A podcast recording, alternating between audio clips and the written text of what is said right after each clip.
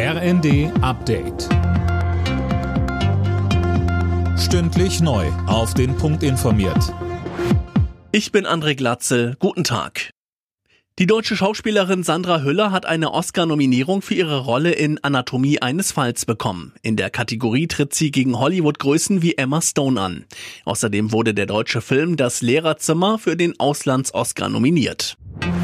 Die rechtsextreme NPD, die sich inzwischen die Heimat nennt, wird für sechs Jahre von der staatlichen Parteienfinanzierung ausgeschlossen. Das hat das Bundesverfassungsgericht entschieden. Innenministerin Faeser sagt, dass es damit jetzt ein weiteres Mittel zum Schutz unserer Demokratie gibt. Denn das Bundesverfassungsgericht hat ja auch die Zulässigkeit dieses Instrumentes des Abschneidens der Finanzierung geprüft und für zulässig erachtet. Nicht nur im konkreten Anwendungsfall, sondern auch generell für zulässig erachtet. Auch das ist ein gutes Signal, dass wir ein weiteres Instrument in der Hand haben.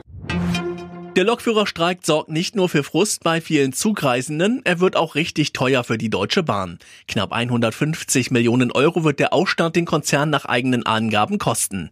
Sechs Tage lang geht der Streik, im Personenverkehr geht's kommende Nacht los. Die Musikwelt trauert um einen ganz großen. Der deutsche Erfolgsproduzent Frank Farian ist tot. Er wurde 82 Jahre alt. Mehr von Tom Husse. Wie seine Familie mitteilte, starb Farian friedlich in seiner Wahlheimat Miami. Er machte ab den 1970er Jahren auf sich aufmerksam, weltweit als Produzent, Komponist und Sänger. Farian steckt hinter Bands wie Bonnie M. und Milli Vanilli und gerade spielt er auch auf der Leinwand eine Rolle.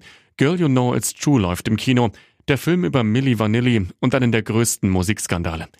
In den 90ern war aufgeflogen, dass die beiden Sänger der Band nie selbst gesungen haben.